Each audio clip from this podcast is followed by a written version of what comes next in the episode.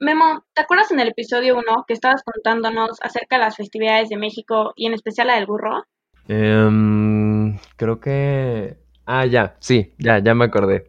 Pues bueno, hoy les traigo a todos los que nos están escuchando más festividades mexicanas que seguro no conocían. Bueno, por lo menos yo no conocía como la mitad.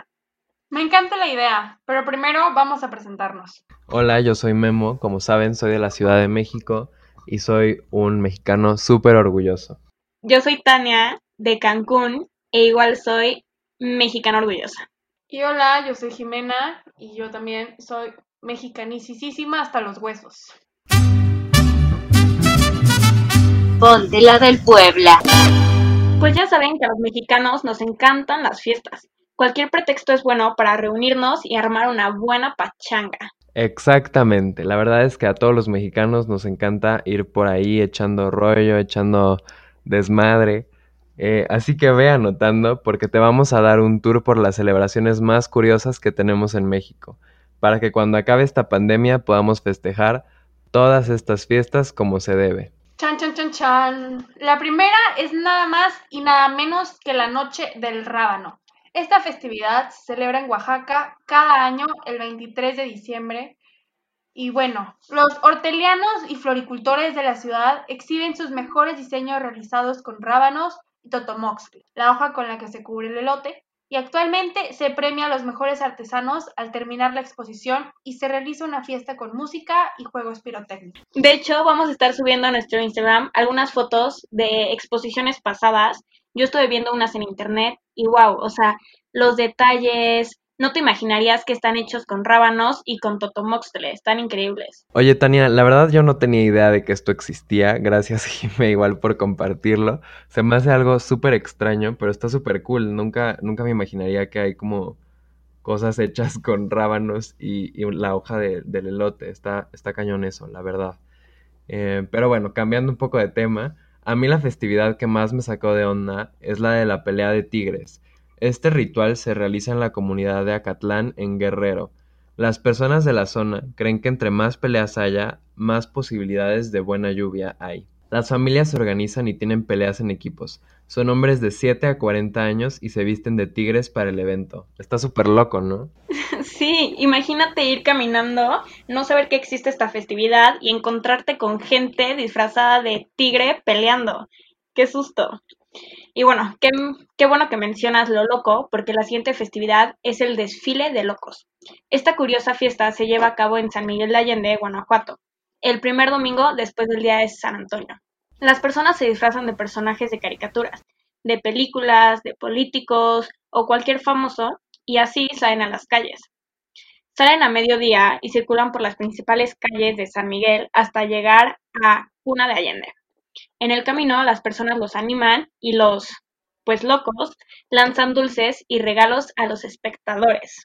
Suena súper padre. Sí, la verdad sí, qué increíble. Se me hace que es algo como con mucho ambiente y que seguro te la pasas bien.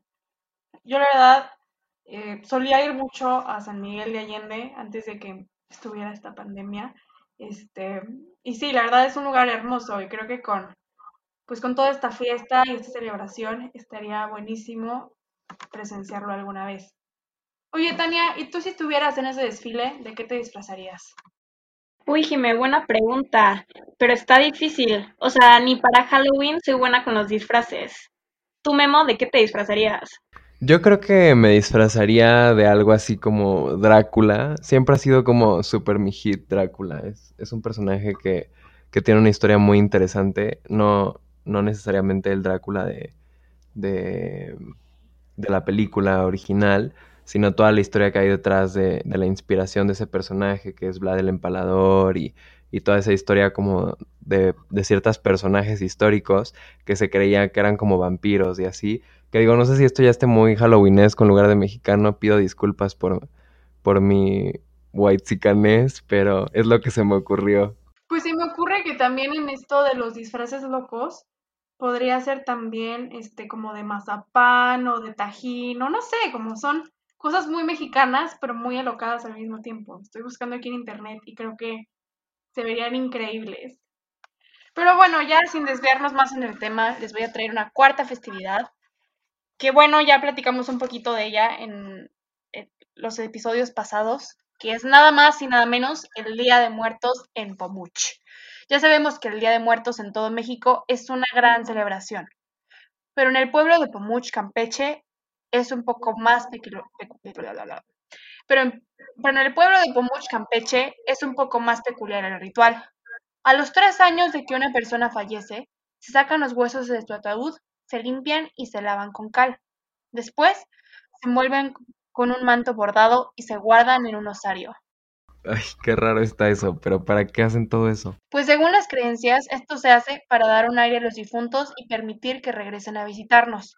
Cada año se debe bordar una nueva tela y se, dene- y se deben envolver los huesos. De lo contrario, los seres queridos ya no pueden venir.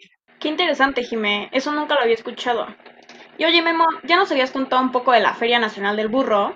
Y como ya te dije, ahora es mi festividad favorita. Pero pues necesito saber de qué se trata y así. Entonces, cuéntame un poquito más. ¿Qué hacen o qué? Pues bueno, Tania, esta curiosa celebración se realiza del 29 de abril al 1 de mayo en el municipio de Otumba, Estado de México.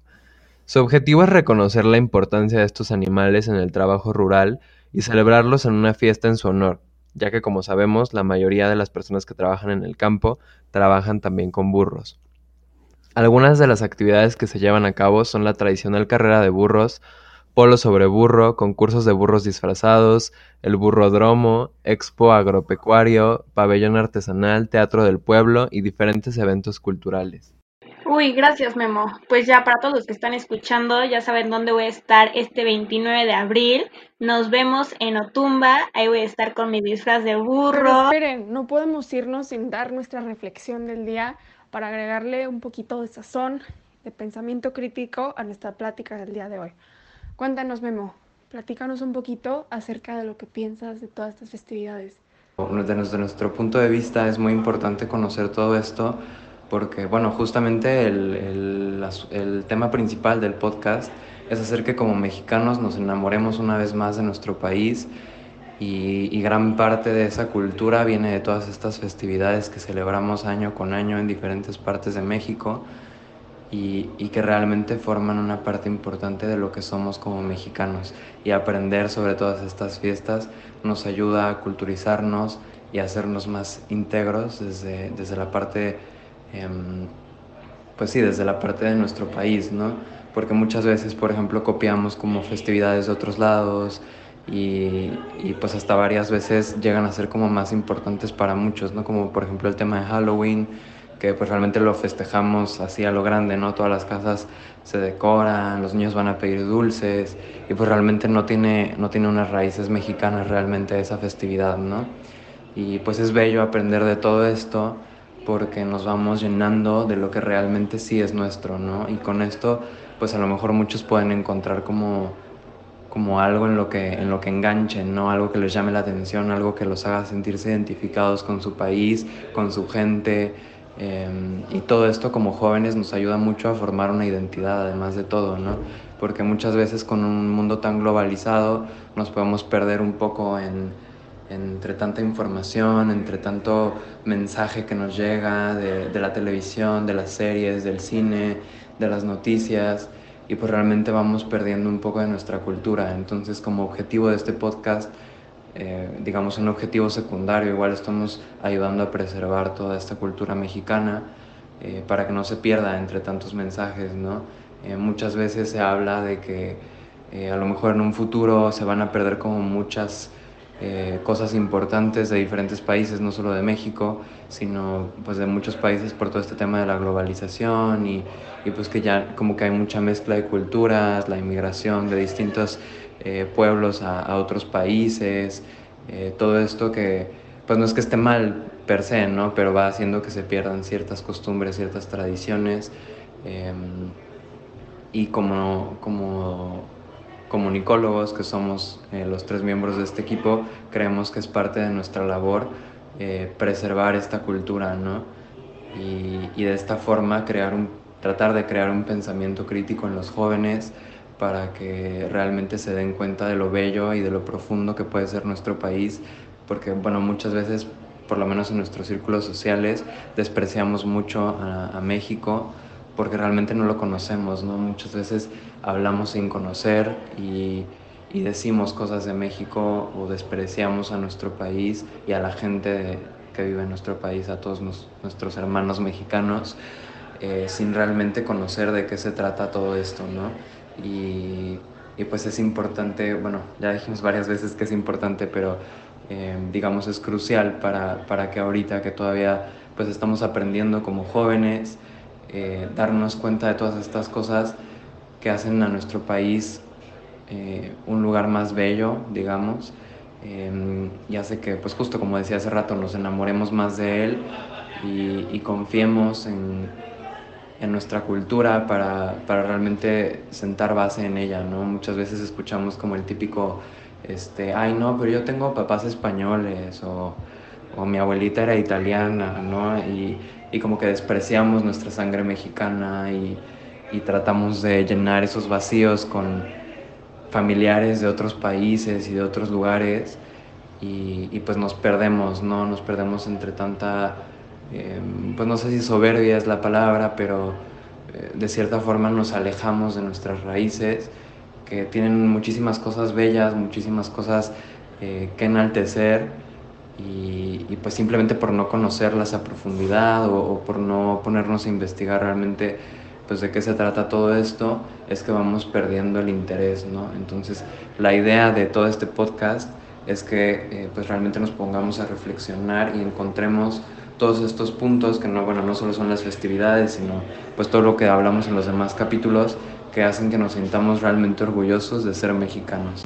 Exacto, Memo, tal y como tú dices, yo creo que el, el, conocer un poquito más acerca de nuestra cultura nos hace también este, ser más felices, ya que, bueno, es un orgullo tener una riqueza cultural tan grande en nuestro país.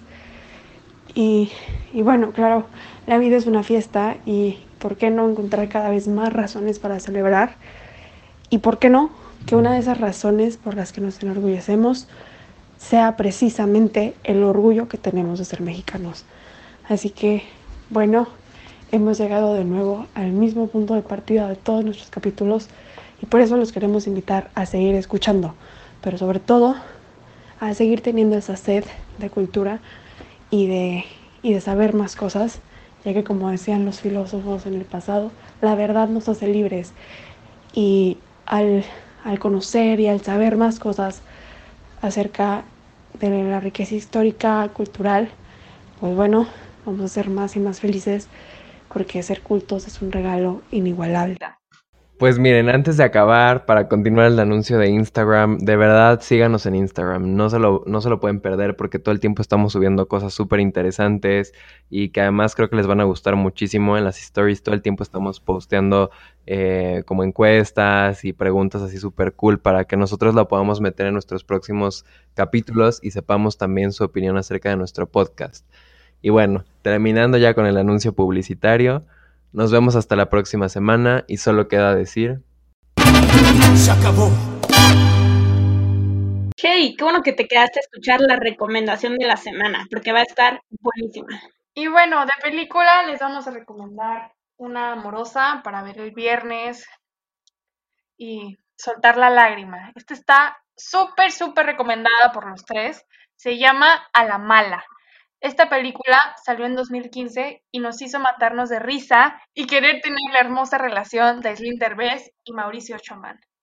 En vez de contárselas, solo les vamos a decir que la vean. La verdad está buenísima.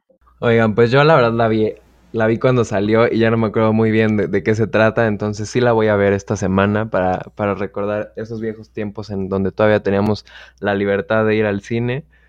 Y por supuesto que vamos a llorar, no solo por la película, sino porque ya también estamos deprimidos por la pandemia. Pero aquí no se acaba el mundo, pronto saldremos nuevamente. No te preocupes, mi amor, yo te llevo las palomitas y ponemos un proyector y fingimos que es del cine. Hacemos un Netflix party, eh, ahí armamos todo el plan. Me parece excelente. Pues ahora sí nos despedimos y hasta el próximo viernes.